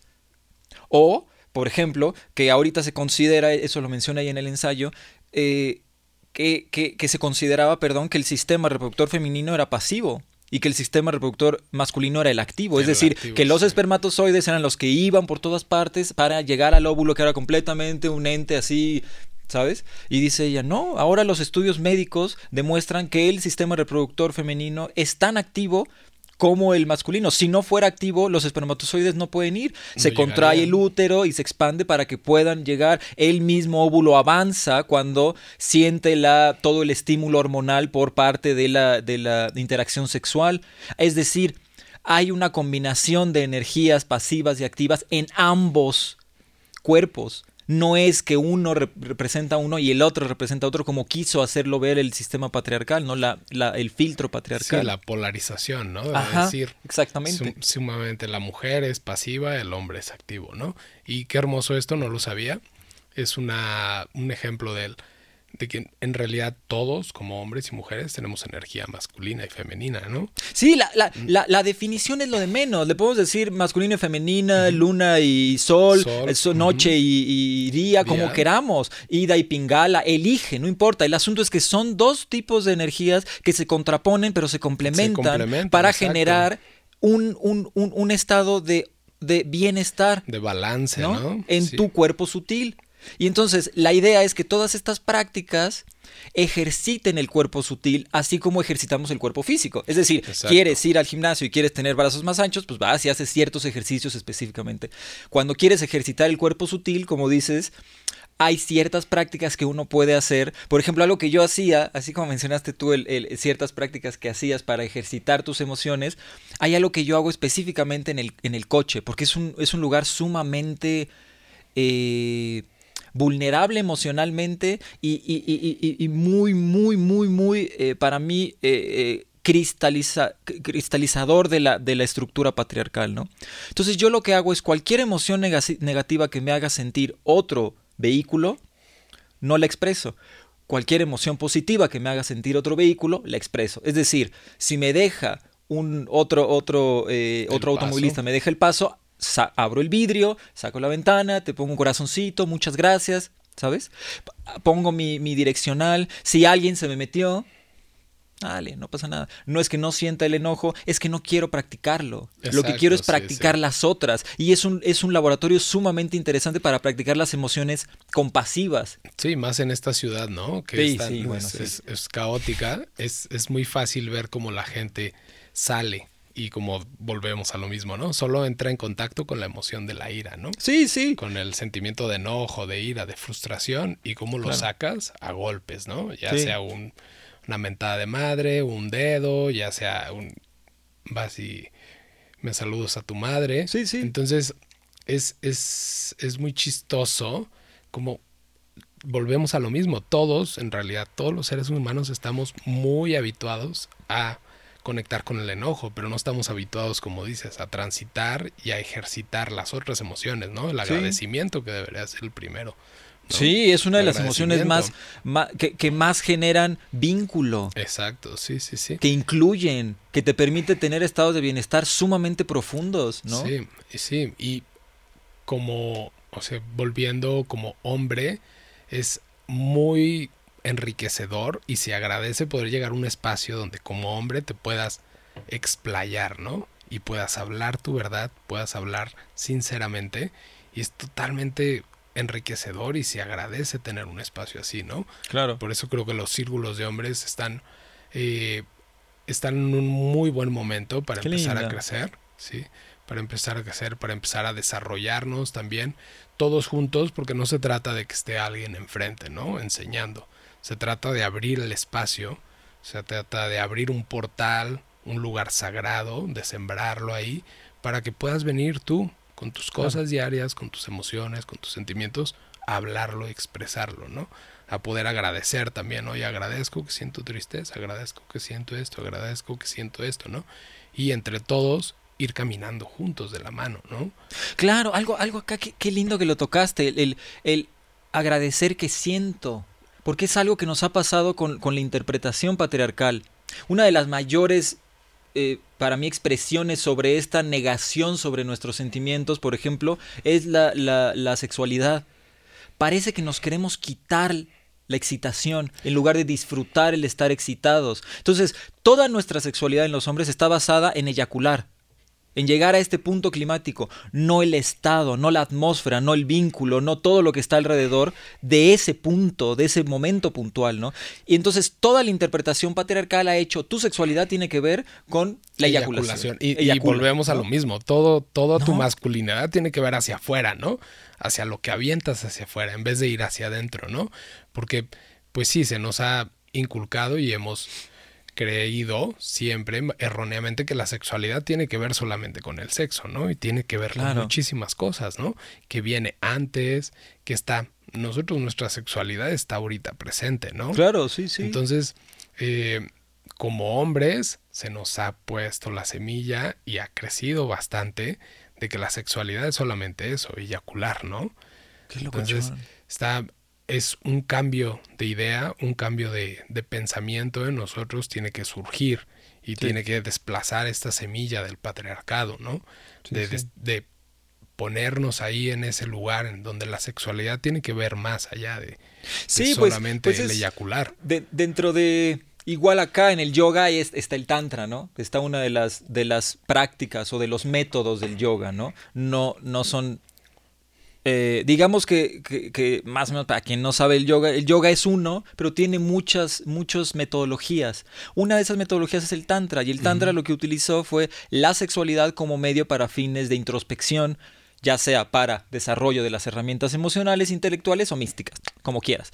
Pero lo interesante que plantean ahí es que la energía sexual es una manifestación de la energía creadora. Entonces es lo lindo cuando tú mencionas en este momento, es que la energía sexual está acá. no es que te refieras, ah, es que nos estamos excitando. No, significa que estamos creando en este momento una energía que está ayudando a lo mejor a quienes escuchen, esperando que a quienes escuchen y a nosotras mismas a cambiar una, una, una, una eh, una visión de la realidad que ya no es acorde al contexto en el que estamos. Es decir, estamos tratando de crear una nueva interpretación de la realidad que coincida con el contexto en el que vivimos. Sí, estamos creando nuevos puntos de vista, estamos creando nuevos puntos, nuevos comienzos también, ¿no?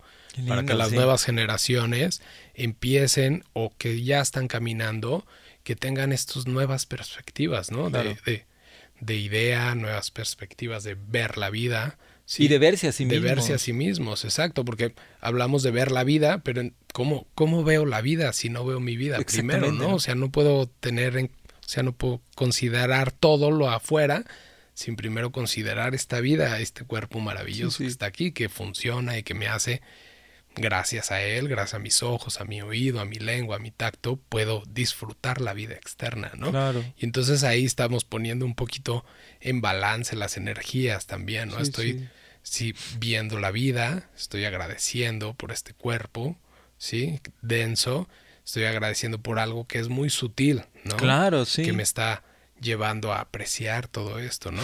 Es muy, lindo que dices el agradecimiento y que es muy sutil, porque es justo dentro de lo que plantea el yoga como herramientas místicas. El agradecimiento no es una emoción, no. es una intuición. Por ejemplo, otra herramienta mística, la confianza. La confianza no es una emoción, no es un pensamiento, es una intuición. Y la confianza se trabaja, ¿no? Exactamente. Se trabaja.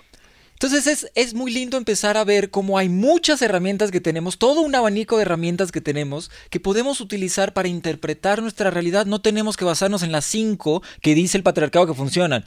Razón, lógica, eh, dominio, eh, eh, intolerancia, control, ¿sabes? Violencia, porque ese es, ese es, parte del asunto, ¿no? hay, una, hay una confusión que proviene del patriarcado entre la violencia y la agresión empiezan a pensar que es algo que sucede mucho con, los veganos, ¿no? No, bueno, es que ustedes, o sea, quieren vivir en un mundo completamente, o sea... Sí, rosita. Ajá. No, no, no, no, la agresión es sumamente, es, una herramienta muy útil. La erración marca, marca límites interpersonales. o sea, sentirte enojado con una persona a quien amas...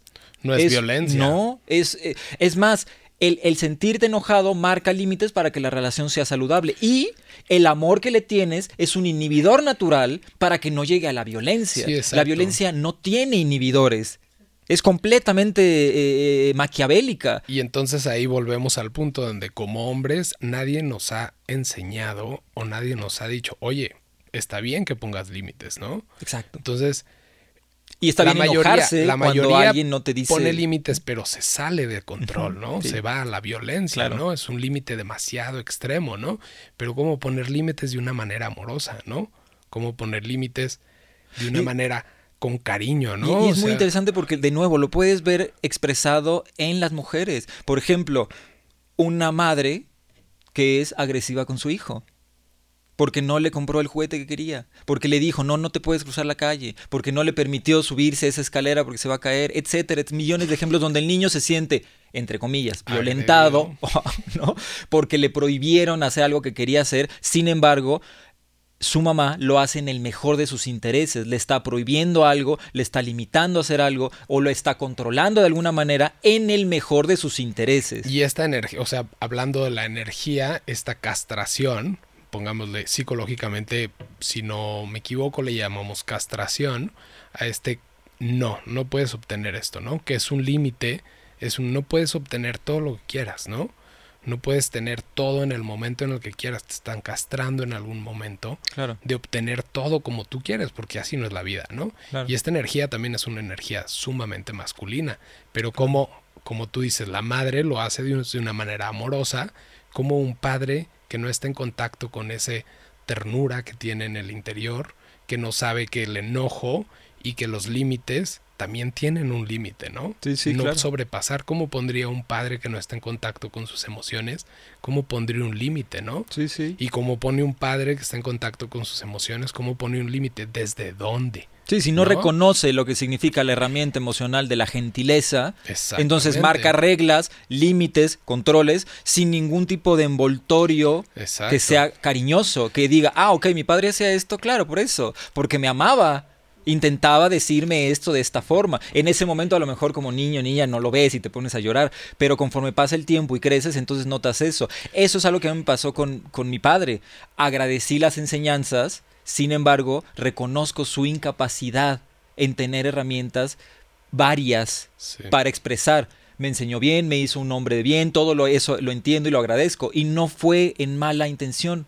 Fue, re- re- re- digamos, no es que fuera él por el gusto una persona violenta o, o- o- o, digamos, inalcanzable emocionalmente. No, es que no reconocía que eso era parte de la enseñanza de la paternidad. Solo no lo sabía. Para él no existía eso. Sí, y creo que es un punto muy, muy bueno el que tocas, como reconocer que nuestros padres no tuvieron estas habilidades, Sí, bueno. que no tuvieron estas herramientas, que no Sí. tuvieron esta información y sobre todo que no la aplicaron, ¿no? Porque ponle tú que a lo mejor tenían algo de información, pero no sabían cómo aplicarla, ¿no? O no estaba bien visto ser un padre tolerante, cariñoso, Sí, a mí me pasó. ser un padre amoroso. Yo no, yo no sé, o sea, yo nunca tuve un padre en mi vida, ¿no? Pero con mi madre no recuerdo que yo estuviera chico. Yo amo a mi madre y ahora nos decimos te amo a cada rato, pero yo no recuerdo un momento de niñez o de juventud donde mi madre me dijera te amo. Imagínate, una mujer que estuvo en contacto con sus emociones, Claro, que sí. trabajó, que todo, también un poco volcada hacia la energía masculina, ¿no? Porque ella tenía que proveer, tenía que estar ahí, tenía que ponerme límites. Claro. Entonces, eh, un padre que no te dice que no puede estar en contacto con, sus emociones no te va a poder decir te amo, ¿no? Le va a costar mucho trabajo. Y sí, el mío nunca lo dijo. Exacto, ¿no? Y desde ahí hay que eh, eh, romper, ¿no? Ah, Es como crear una diferencia entre cómo vamos a ser como humanidad de ahora en adelante, Claro. cómo vamos a paternar, ¿no? Yo no sé si tú quieras tener hijos Claro. o no, pero tú puedes paternar a otra persona, Claro, ¿no? sí, no, sí. no por el hecho de que le des Sí, todo y que sea su padre, sino Puedes ejercer tu, lado- paterni- tu desde el paternidad. lado de la claro, paternidad, Yo me parece que el ejerzo, evidentemente, guardadas las proporciones y con respeto a las personas que tienen hijos humanos, yo la ejerzo con mis, eh, yo les llamo, este, eh, eh, eh, eh, no, son, no son mis mascotas, ¿no? Tampoco sé que son mis hijos biológicos, no en ese sentido, pero... Compañeros. Pero sí son compañeros, y- y, Compañeros son camino. refugiados no humanos, porque en el contexto en el que vivimos, la estructura patriarcal los somete. Hay una Exacto. intelectual eh, feminista, otra Viva Cantor, que ella menciona eso, es una de las frases más fuertes dentro del veganismo, ¿no? El puño de hierro del patriarcado nunca estuvo tan desnudo ni fue tan crudo como en nuestro trato hacia los animales no humanos, que sirve como modelo y como campo de entrenamiento para todas las demás formas de opresión. Sí, sí, sí, es, es un modelo solamente. En ellos No se encontró a las mejores Sí. víctimas. solamente No se pueden defender, no tienen derechos, son completamente cosificados, minimizados. Una vaca no es una madre, es una vaca que da Es leche porque vaca. da leche. Mágicamente da leche, no porque la violen y la embaracen. Una... No, no, es porque mágicamente da leche. ¿no? Entonces hay una completa cosificación de estos seres que le permite al patriarcado experimentar a sus anchas y Sí. lo hace. Y el patriarcado nos ha enseñado a cosificar todo, ¿no? Hasta nosotros mismos, ¿no? Cómo, cómo cosifica a las mujeres, pues todos estos espectaculares. Está este, otra, de nuevo, es que te digo, eh, esta eh, Carol J. Adams, otra intelectual feminista, que sacó un libro que se llama Las políticas sexuales de la carne. La, las prácticas que se, que de, digamos, la relación que hay entre el consumo de carne de, animales no humanos y el consumo de carne de mujeres. Cómo satisfacen distintos placeres del hombre. Uno satisface un placer gustativo y el otro satisface un placer sexual. Pero en ambos casos se repiten las mismas prácticas. Y es impresionante la manera como relaciona ambos sectores, ¿no? Y, todo esto, o sea, eh, como buscándole desde dónde viene este querer del hombre, de querer satisfacer esta necesidad, ya sea alimenticia o necesidad sexual, es por estar cero en contacto con nosotros, ¿no? Sí, sí. Por estar buscando llenar vacíos. Exacto. Sí, por estar viendo siempre hacia afuera qué podemos consumir, ¿no? Porque es lo que el sistema nos ha enseñado. Consume, consume lo que sea, ¿no? Entonces, es volver a regresar qué es lo que necesito yo, ¿no? Claro. En realidad, pues no necesitamos nada, ¿no? Una vida con dignidad y con Una compasión. Vida con dignidad, exactamente, tranquila, que se te respete como ser sintiente, que no se te cosifique, todo lo demás. Y si como nosotros, como hombres, no nos respetamos, no somos conscientes de nosotros, no somos conscientes del hombre que está al lado de nosotros, no somos conscientes de que también él siente, entonces ahí ya desde ahí hay una violencia, ¿no? No estamos respetando aquí el el, el término de ahimsa, ¿no? Estamos, claro, estamos siendo totalmente violentos, primero hacia con nosotros, ¿no? Consumiendo cosas que no nos hacen bien. Sí, sí. Eh, llevando nuestras emociones a lugares donde no nos hacen bien. Y actuando poco a poco más de una forma autodestructiva.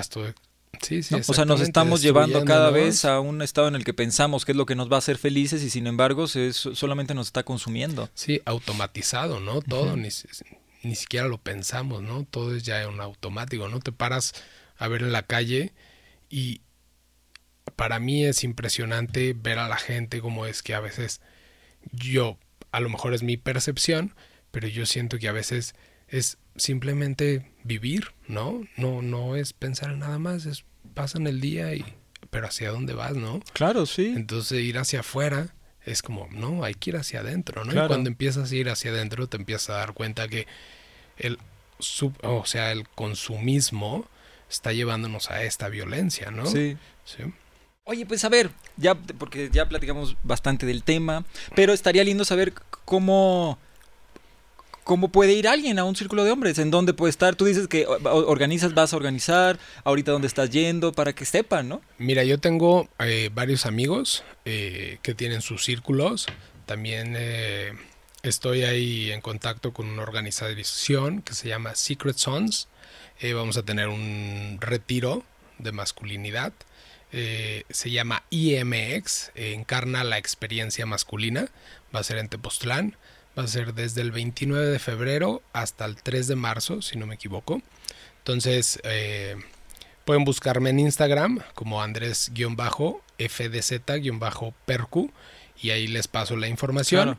Eh, también tengo otros dos muy queridos amigos, amados amigos, eh, Ricardo Rivera y está Jokai también. Ricardo Jokai, ¿cómo se, Jokai, J-O-K Ah. y eh, Ellos también están en Instagram, Facebook. Sí, sí. Hokai tiene círculos recurrentes en un espacio de yoga en Coyoacán que se llama Yoga Shala. Cada... Ah, con Miriam, ¿verdad? con Miriam, sí, con Miriam Torres. Eh, cada tercer miércoles de mes, eh, si no me equivoco es a las 7 de la noche, él tiene ahí cada mes. Y está Ricardo que organiza también retiros para hombres. Va a haber el retiro próximo, es el 7, si no me equivoco, no, del 31 de marzo al 3 de abril, si no me equivoco. Se llama eh, El Hombre Soberano. Él tiene un podcast que se llama The Voice of Brotherhood, eh, ahí en Instagram. Igual lo voy a poner en la descripción todo esto que me dices para que para, para que estén ahí con e, ese sería el mismo para, para Instagram por ejemplo ese de, Voice of Brotherhood. También eso Sí, ahí con Ricardo y él organiza un retiro muy bueno también que se llama El Hombre Soberano. Ahí estaremos en abril compartiendo. Y pues con Hokai. Y yo próximamente voy a tener un espacio también que voy a estar abriendo un espacio, yo creo que a finales de febrero, si no es que principios de marzo, un círculo de hombres que va a ser recurrente cada semana. Yo creo que va a ser los eh, miércoles, los miércoles en la noche. Voy a tener ahí un círculo de hombres donde vamos a no yo no voy a enseñar nada, simplemente vamos a tener un espacio seguro, vamos a trabajar varias dinámicas, vamos a ser honestos con nosotros mismos, si alguien quiere compartir, si alguien tiene algo que quiera hablar, algo que quiera trabajar, vamos a todos darnos un sostén entre todos y vamos a ir trabajando dinámica a dinámica, como ir conectando con nosotros mismos, ¿no?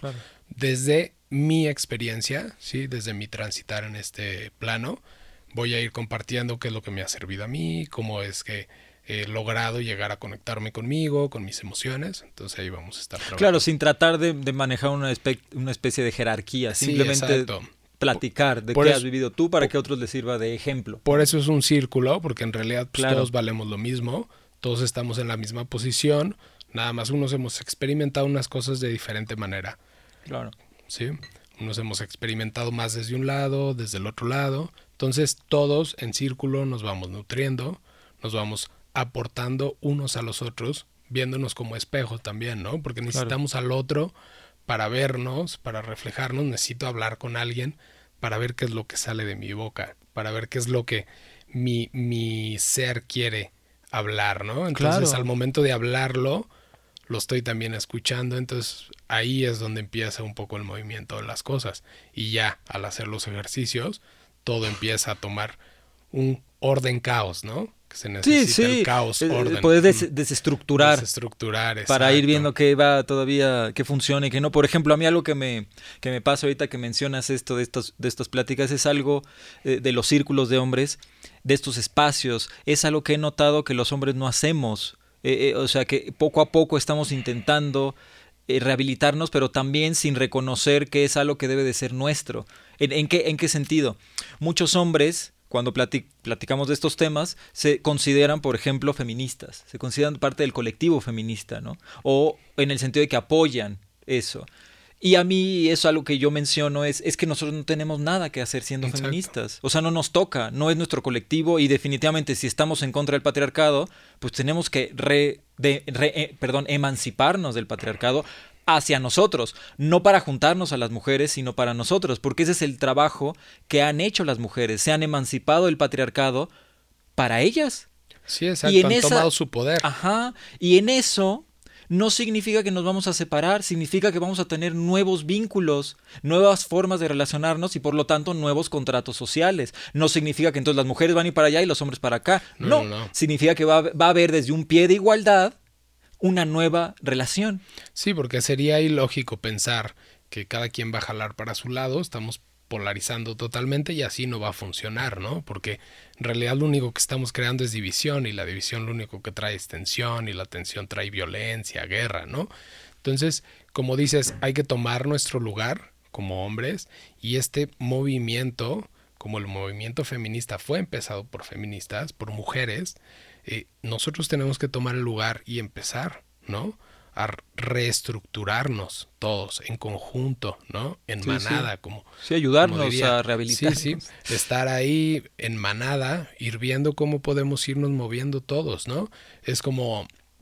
A mí me, me genera mucho cuando estoy en pláticas con hombres, la manera de hablar de las mujeres, o la manera de hablar, no sé, de sexo, o la manera de referirse a alguien me genera demasiado, ¿no? Entonces yo ya no puedo quedarme callado, entonces siempre es como, oigan, ¿cómo ven si en vez de referirnos a esto de esta manera, nos referimos a esto de, esta otra manera? ¿O por qué no tratamos como de mover nuestra visión? Claro. Y en vez de estarnos focalizando en esto, ¿qué, qué de bueno le ves a, a estar viendo mujeres en Instagram, ¿no? Por ejemplo, ¿por qué no mejor ocupas ese tiempo en algo que en realidad te llene a ti, ¿no? En realidad te llena, ¿no? ¿Qué, te genera, ¿no? Algo para ti. Exacto, algo para ti que te lleve a conectar contigo, ¿no? ¿Qué, qué vacío estás llenando ahí, ¿no? Sí.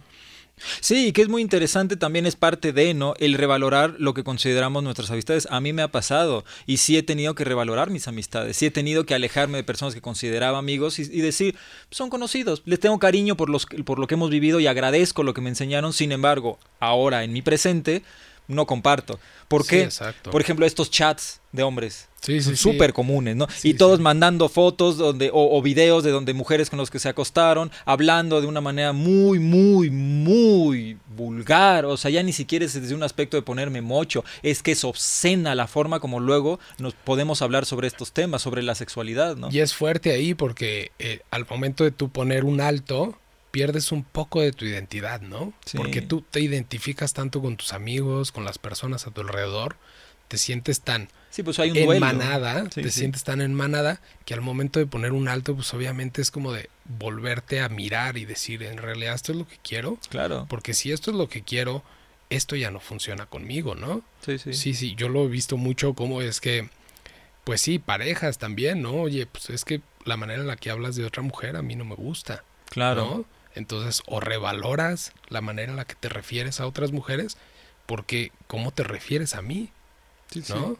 Entonces, como, como hombres sí hay que empezar este camino de irnos viendo, observando, auto-observando, y es muy difícil, también a veces puede ser muy confrontativo y también a veces es solitario, porque hay que desprenderse de Sí. ciertas amistades que en realidad no, no te nutren Sí, sí. y lo único que te están haciendo es anclando en ese, en ese, en esa etapa, ¿no? En ese nivel de Sí, y que, y, conciencia. que, y, que, y que reconoces también que hay una, que hay un, que hay un marchitamiento emocional. Por ejemplo, a mí me llegó a pasar eso, como, como dices, cuando estaba en estos, eh, en alguno de estos chats y estaban alguien, alguno de los, sin decir nombres, ¿no? De los que consideraba amigos, mandando por quinta vez fotos o videos de alguna mujer con la que se había acostado, socializando con su sexualidad, yo lo que le dije es, es que yo no me siento cómodo te- que, que man- que mandes esto. La verdad me parece que no quiero tener estas conversaciones, no me parece que sea saludable que socia- socialicemos con tu sexualidad.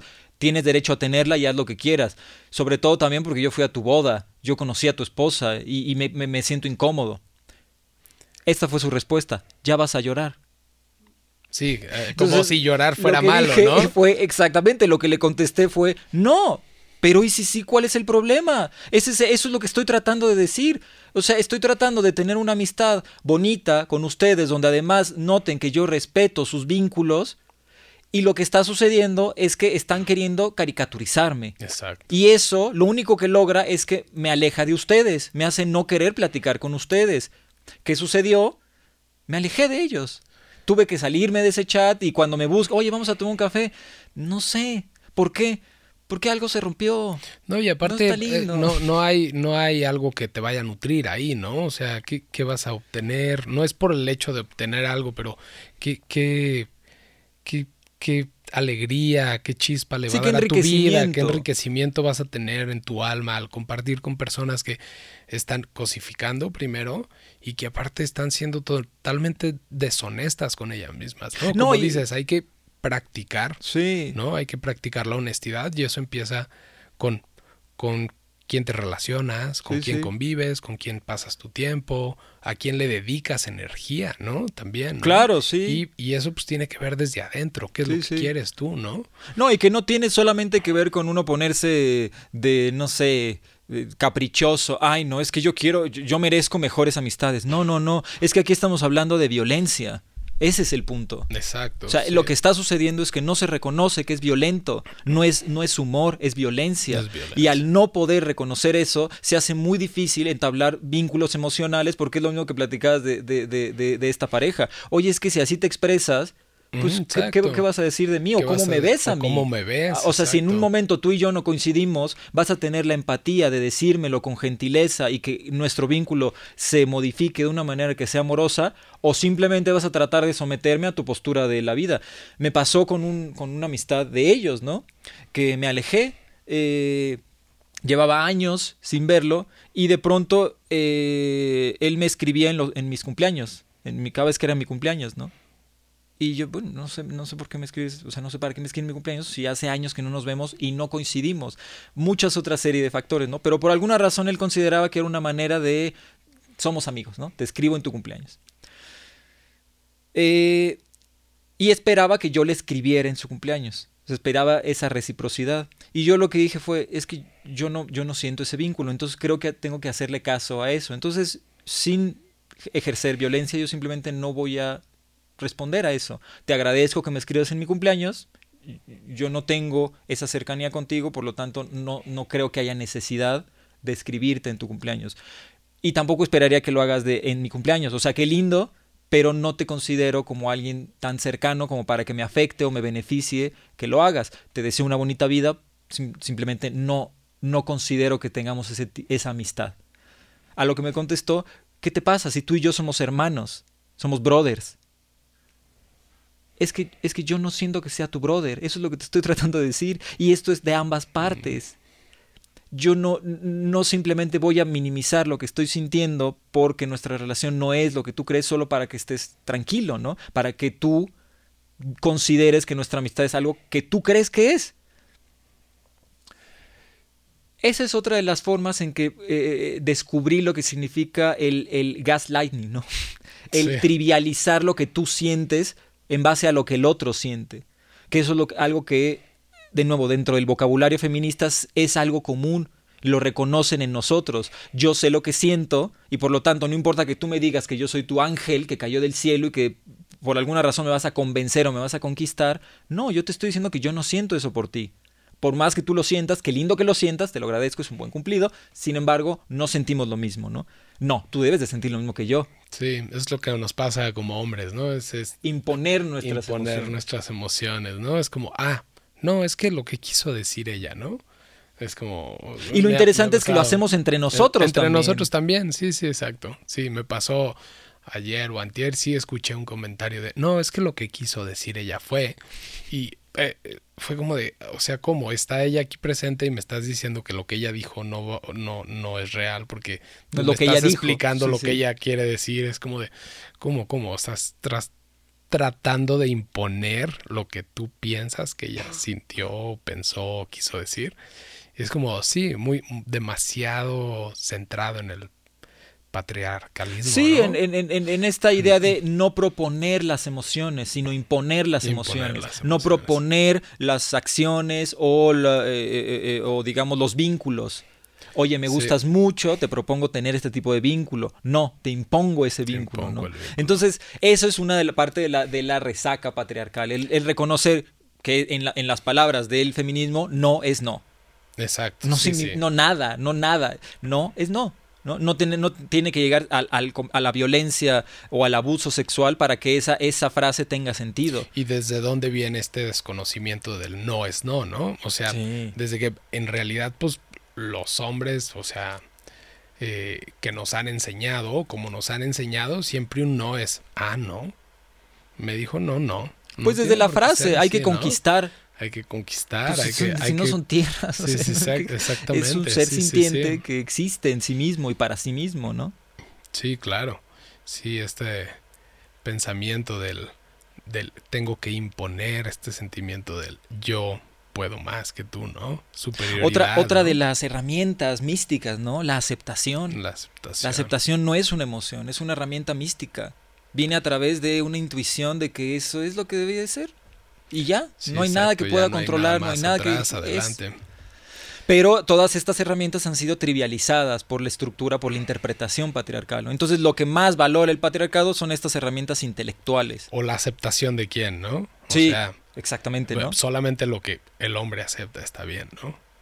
De alguien con autoridad, de alguien con jerarquía. Exactamente, sí, sí, sí. El otro día tuve, tuve, esa plática también con unas personas no veganas que decían, no, es que hay una jerarquía eh, porque yo le decía, es que para, para un ecosistema un lobo equivale lo mismo que el venado, es decir, ambos tienen un rol que funciona para el bienestar del ecosistema, ambos existen, no es que uno sea más importante que el otro, y decían, no, no, hay una jerarquía, obviamente el lobo vale más que el venado, por eso hay más lobos que venados. No, no, no, la naturaleza no se maneja. Si tú estás tratando de interpretar un aspecto de, de, de, de, lo que significa el balance en un ecosistema con una interpretación patriarcal. Para la naturaleza, la jerarquía no existe, existe el balance.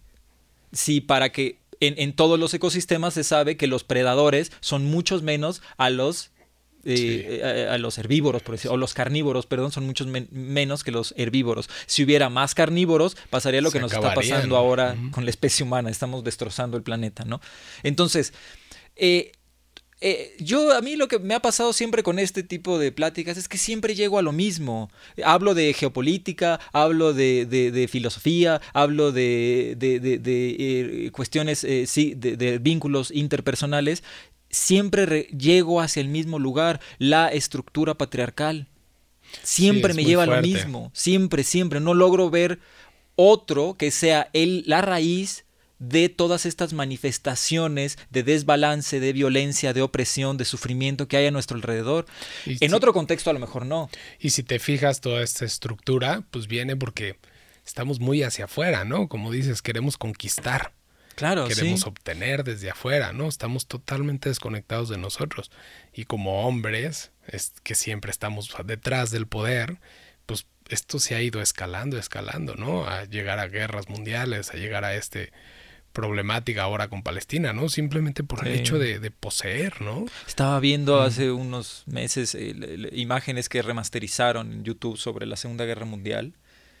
Es, dolorosísimo. O sea, eh, eh, niños de 4 o 5 años con un puro porque no, no, tenían alimento, ¿no? O sea, el, se entiende también el trauma por el que estamos pasando, porque fue impactante la violencia que sucedió en ese entonces y la repetición y la repercusión de esos mismos hábitos está llegando hasta ahora con lo que está pasando, no solo con el, conflicto de Palestina, Israel, sino en muchos otros eh, lugares, ¿no? Y de muchas formas. Sí, violencia que no llega a ser declarada como guerra, pero que ahí está, ¿no? La violencia en el país, pues es, es triste, existe ahí está, y también es un más que nada un problema social, ¿no?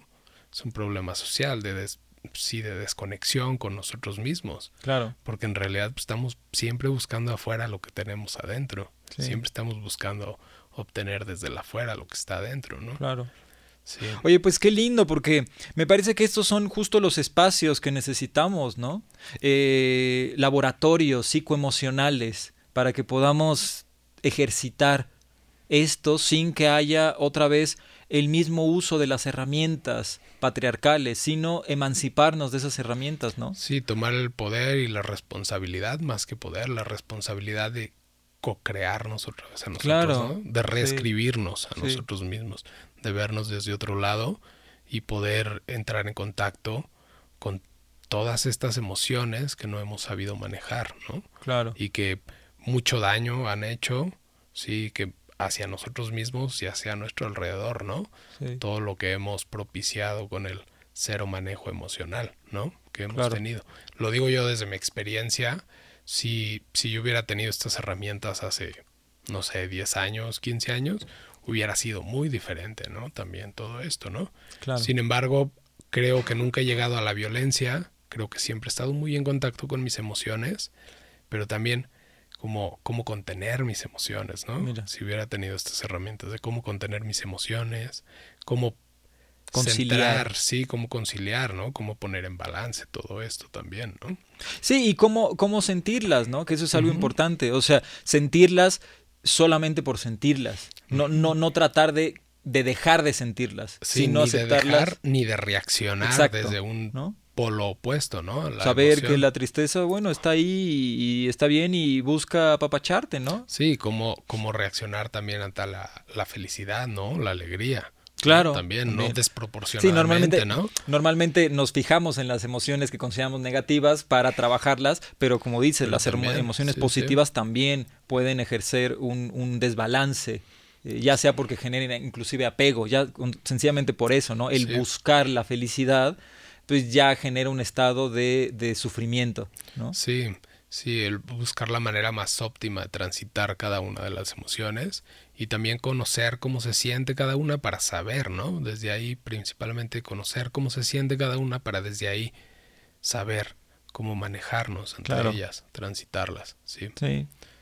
Pues sí, cree qué lindo. Creo que estos espacios, te digo, me, me, parece que sirven para eso, ¿no? Para poder tener un laboratorio donde puedas sentir sin que te abrume la emoción, que no estés ahí en la vida teniendo que, sentirlo ya sin, sin, una especie de soporte o contención, ¿no? Acá puedes sentir el enojo, puedes sentir la tristeza, puedes sentir eh, la vergüenza, ¿no? la inseguridad, eh, la ansiedad, el temor, ¿no? La frustración, sí. Sabiendo que estás en un espacio contenido. Sí, de contención y que nadie te va a juzgar. Saber que estás en un espacio donde los otros que estamos ahí, enfrente tuyo, al lado tuyo, también transitamos por lo mismo, ¿no? Claro. Saberte eh, reflejo del otro también. Claro. Y saber que ahí, en esos momentos donde estás transitando la emoción, saber que hay alguien que te apoya para que tú solo tomes responsabilidad también de tus cuestiones, ¿no? De, tu transitar en este, sí, en este plano. Sí, es eh, uno de los aportes también más grandes que he tenido es reconocer la responsabilidad que conlleva sentir las emociones, ¿no? Y el tránsito que conlleva, ¿no? El responsabilizarme totalmente de mí y no estar esperando que el otro haga por mí. Más sin embargo, está muy bien sentir el soporte de alguien ahí, ¿no? De un hermano, ¿no? En estos círculos de hombres yo creo que he conocido personas muy valiosas, conocido hermanos que en cualquier situación, si yo levanto el teléfono y les hablo, ahí están, ¿no? A lo mejor no van a hacer el trabajo por mí, que no es, o sea, no pido que hagan el trabajo por mí, sin embargo ellos están ahí de soporte, ¿no? Y hermano, pues ¿cómo puedo apoyarte, ¿no? ¿Cómo puedo hacer un soporte? Escucharte. Escuchar, ¿no? Que principalmente es eso, sentirte escuchado es uno de los... Quitarte el peso de encima, Visibilizado, ¿no? Visibilizado, que... seas visibilizado, que te... Sí. Pues qué lindo, oye. A ver si luego se animan y quieren venir a hacer otro eh, ya sea que esté yo o no, en el sentido de que quieran que participe, o para que platiquen, ¿no? Entre, estaría, bueno, ¿no? Como estaría bueno. Un podcast en ese sentido para ver también cómo, cómo, hay la, eh, eh, cómo se lleva la, la, la, amistad, ¿no? Cómo se lleva el vínculo. La hermandad, sí. Sí, cómo en realidad se crean lazos de hermandad. Claro. Que de una hermandad sana, ¿no? Sí, claro. y que también es confrontativa de algunos momentos. Oye, pues es que aquí pues es normal, es, la agresión. Exacto, ¿no? Ahí un límite, a lo mejor no es un límite de ellos contigo, sino es, oye, tienes que ponerte tú un límite, ¿no? Sí. Aquí, ¿no?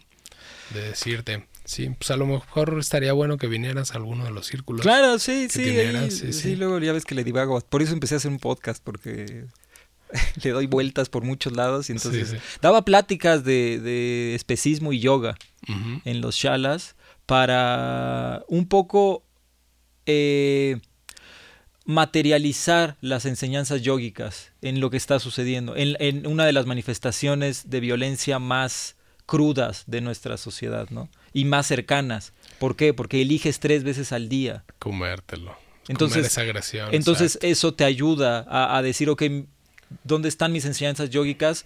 no en, en, mi postura frente a Palestina e Israel, no, no, aquí, en sí, mesa. en algo real, ¿no? que, está aquí enfrente de Y que permite, igual que lo del coche, ¿no? Trabajar la no violencia. El, el decir, si tengo la opción de no usar a otro ser vivo para yo vivir, elijo. ¿Por qué no elijo esa opción, no? Si puedo elegir entre una espinaca o un pedazo de pollo, ¿por qué no elijo la espinaca si tengo la opción, no? Sí, exacto. Si no la tienes. Y ser, y ser muy consciente también de lo que estás eligiendo, ¿no? O sea, porque posiblemente hay gente que no tiene la opción de elegir, claro. pero ser consciente de lo que estás haciendo, ¿no? Sí, la, la, la, la, la digamos, la necesidad rompe la ética. La revaloración moral que, que, se, que se está pidiendo es para personas que tienen la posibilidad, que tienen elección. Cuando tienes elección, significa que puedes decidir entre opciones. Cuando no tienes opción, entonces es una necesidad. Yo no le puedo pedir a una familia que vive en el desierto con una cabra que no se la coman. Se es cruel de mi, de, mi, parte. Pero sí nos puedo pedir a personas que vivimos en una ciudad, que tenemos supermercados 24 horas al día, 7 días a la semana, que elijas no consumir productos provenientes de industrias con tanta violencia, porque tienes opciones. ¿No? Entonces ahí va, ¿no? Por ahí va, es, es, igual, eh, por eso te digo, va relacionado. Es elegir la opción menos violenta. Sí, el camino de, como dices, esta familia que vive en el desierto, yo creo que si se comen a la cabra, va a ser desde un lugar sagrado, ¿no? Pues es que y va a ser desde el agradecimiento de, oye, me estás dando comida, ¿no? Pero cuando tú tratas del consumismo. Sí, cuando tú tratas de robar esa, esa, e, esa espiritualidad para tener un postre moral y decir, no, no, no está mal lo que estoy haciendo, yo soy justificado porque esa familia lo hace. Entonces es, es muy simple lo que hacemos. El trabajo espiritual, el trabajo interno, se vuelve muy, muy banal.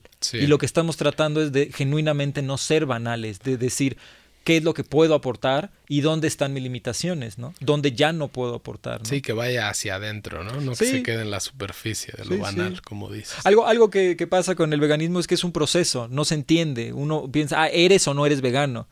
Y no, no es así, es un proceso. Yo fui muchos años vegetariano y, muchos años vegano también. Y, fluye durante tu vida, Es un ir y venir. Hay, hay mujeres veganas que han dicho, por ejemplo, cuando, cuando está embarazada sí sentí que, que necesitaba eso y después ya no. Ya después que tuve el embarazo, nació mi bebé, volví a hacer hecho podcast con, con, mamás veganas y hablan de esos temas, ¿no? Y eso no las hace menos veganas, porque ser vegano no es una etiqueta, es una postura, un estilo de vida. Sí, es como el yoga, no es una postura. Exactamente. Lo que intentas es, minimizar el sufrimiento a tu, a tu alrededor. ¿En qué contexto estás? Va a ser la minimización que puedas hacer. O sea, depende en dónde estés. Y para saber en dónde estás, necesitas conciencia. Entonces nos lleva a esta, esta plática de nuevo. despertamos la conciencia y automáticamente todo lo demás empieza a caer en su lugar. Pero si no despertamos la conciencia, entonces se piensa que es un dogma, se piensa que es una regla, se piensa que es, un, que es una etiqueta que debes de seguir. No, no, no.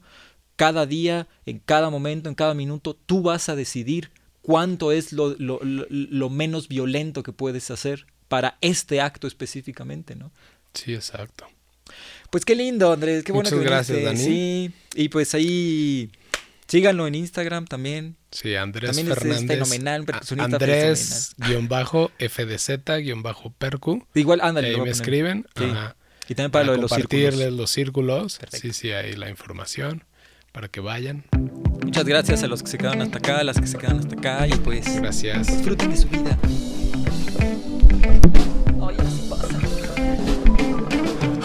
Yehuda, como decía, la trascendencia, el local espiral espiritual, en plural trasladándome a mi lugar, averiguándome un poquito más, expresándome con la fuerza genética, hey, conectándome con la paz, iluminándome con la luz astral, hey, teletransportándome a la gloria, la paciencia se adquirida, en serenidad en la soledad, soledad en la serenidad.